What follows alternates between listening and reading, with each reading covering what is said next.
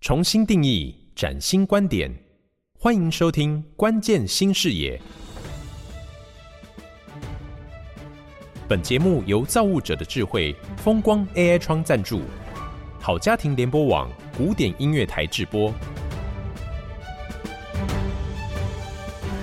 各位好，我是叶欣，欢迎您收听好家庭联播网关键新视野的节目。我们在这一系列一共有四集的 Podcast。要跟听众朋友来探讨的是永续金融。传统的金融机构很重视获利、盈余，还有本益比。那随着 ESG 的发展，在公司的治理、还有社会关怀、环境保护、节能减碳，特别是永续的议题就受到重视。如何呢？在金融业吸手企业，那么一起对于地球气候变迁、永续的发展，共同的前行。二零五零年如何达到净零的目标？我们这四集的节目将会为听众朋友访问到资诚永续的张瑞婷总经理，来跟听众朋友探讨永续金融。我们欢迎张瑞婷张总，张总你好，主持人好，各位听众朋友大家好。张总，我们先来谈一下哈。这个永续金融的重要趋势，可以请您针对 ESG 的投融资快速成长啊，还有台湾永续金融的一些政策，来跟大家做一些剖析吗？好，没有问题。对，就是我们之前每一年度都会做很多各式各样的这种分析报告，然后根据二零二二年的这个资产跟财富管理革命的这个分析报告，里面显示说，跟 ESG 相关的投资，预计。是从当初做的这个分析报告的这个时点开始，哈，预计每一年都会呈现一个双位数的这个成长，整个预计是到二零二六年会达到三十三点九兆的这样子的一个规模，哈，美金哦，所以大家可能觉得这个金额就是都都很庞大，哈，可能没有什么感觉，哈。那回到我刚刚一开始讲的，哈，从现在跟未来看起，其实都是双位数的成长，哦，低标的部分预计是以一个十七点三的这个。百分比去做一个成长，然后正常值预计是落在二十一点五趴，然后高标的部分甚至是会达到这个二十八点七趴，接近三成，哦，所以这个都是一个非常非常惊人的这种成长幅度，像任何其他类型的这个投资都没有办法达到像大家对于它的这个成长的这个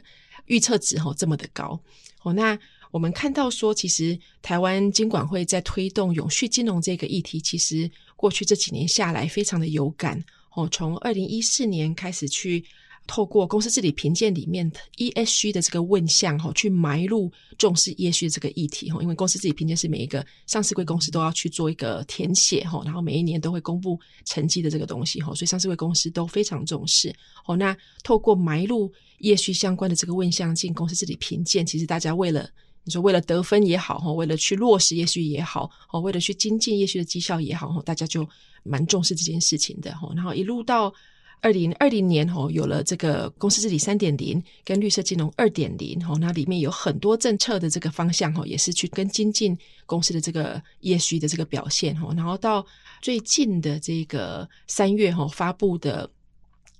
永续发展的这个行动方案哈，其实它就是类似公司治理四点零的这个概念哈，里面有更多的这个细节哈，都是去推动公司的这个永续哦，那我们来。简单的分享一下，说那到底这些各式各样的政策制度，哈，到底对公司的影响是什么？哦，那我们其实是简单把这些政策制度呢，哈，分成是五大面向。最终最核心的这个部分呢，其实就是针对揭露的这个要求。哦，我先把这个五大面向大概说明一下，然后再针对细节再补充。哦，所以核心的部分是针对 ESG 资讯的这个揭露。哦，那透过 ESG 的这个资讯揭露，去设定不同的。业别也好，或者是不同的产品也好，它的这个永续相关的标准，目的呢是要是去防堵一些漂绿的这个行为。哦，那因为我们现在刚刚提到哈，金融业者哈，或者是投资人重视 ESG，那很多公司可能就是为了要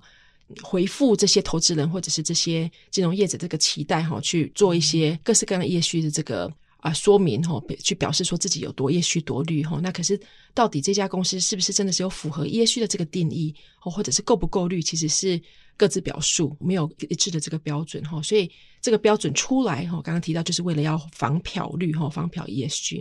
所以标准跟防漂率这个是呃另外第二跟第三个这个面向。哦，然后另外第四跟第五个的面向呢，就分成是资讯揭露的平台跟资讯揭露的这个诱因。哦，我们刚刚讲说资讯揭露是核心的这个重点嘛，那可是这些揭露出来的东西，哦的这个资讯到底要长在哪里？哦，然后让投资人也好，或者是其他利害关系人也好，可以去更有效率的这个取得，哈，然后跟其他的公司去做个比较，哈，就是一个非常重要的这个议题。哦，所以台湾现在其实是有几个不同的这个平台来协助公司可以去揭露各自的 ESG 的这个资讯。嗯、哦，那除了这个平台以外，哈、哦，刚刚讲的第五个面向就是诱因，公司做这些事情有什么好处？哦，所以我们刚刚就提到说，在公司自己评鉴，公司自己评鉴虽然是每一个上市贵公司都需要去做一个回填，哈、哦，那可是分数出来的这个结果其实是一个。按照你的这个积极度哈，跟你回填的这个细致度哈，去决定你的分数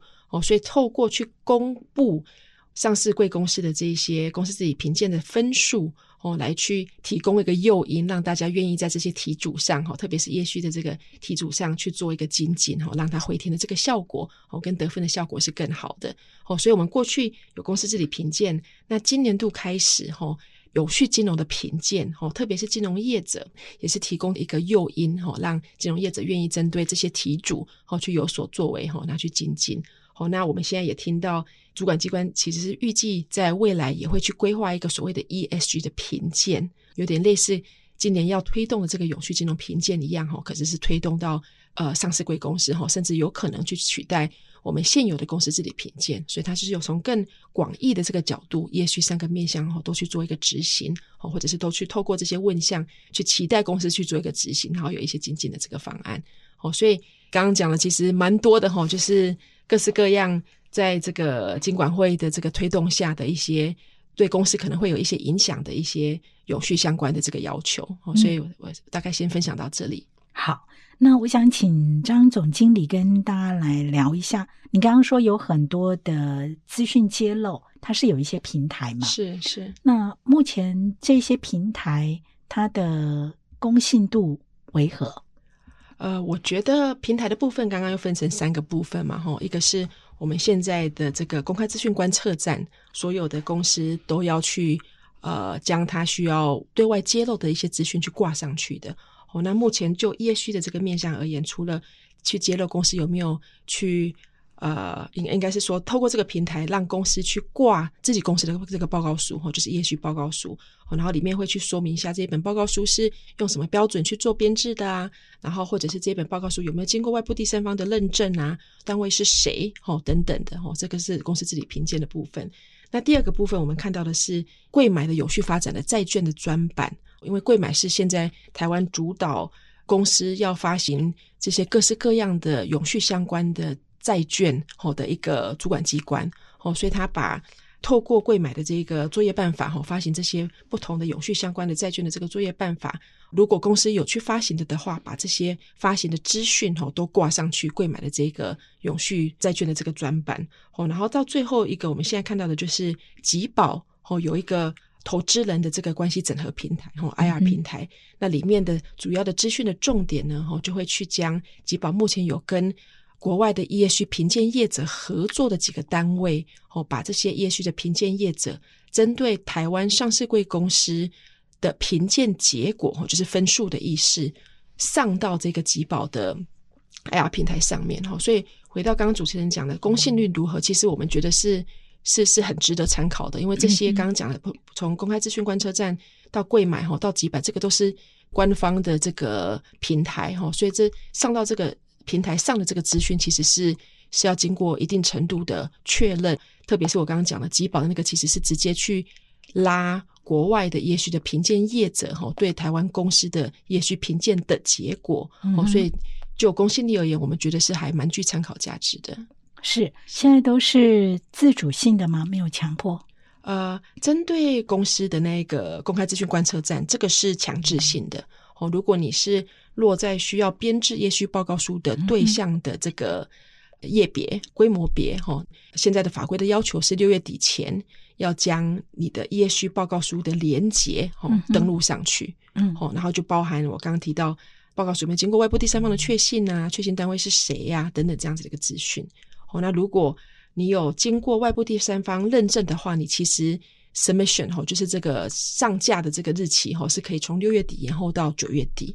哦，所以如果是法规要求一定要做的 ESG 作为，其实是有既定的一些时间点哈，需要去做一个符合哈、嗯。那上上去之后，其实就是供各式各样的利害关系的人可以去做一个下载跟阅读哈，根据做后续的分析。这是我们今天 podcast 针对呢永续金融的重要趋势，包括在呃投融资快速的成长，我想有很多的投资标的组合哈，都是这个面向，应该有很多朋友参与了。那么台湾的永续金融政策，我相信呢，在金融业也都已经做好了规划。那提供给大家参考的是张瑞婷总经理。他有提到了哈，这个揭露的部分，那听众朋友如果有兴趣呢，可以来理解一下。呃，张总他们是直接上网就可以搜寻到吗？是的，是的，刚刚讲的那几个关键字都找得到的资讯。那如果说是投资大众想了解的话呢，也一样一样，这个是公开给任何人，没有限定你是你的身份是什么，所以大家都可以上去搜寻这些资讯，就取取得。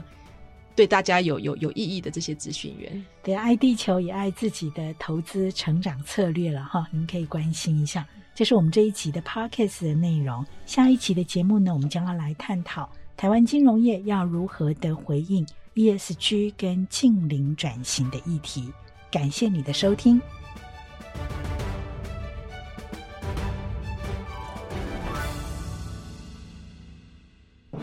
感谢资诚联合会计师事务所提供创新观点与关键解方，造物者的智慧，风光 AI 窗启动节能永续新生活，迈向净零排放新时代。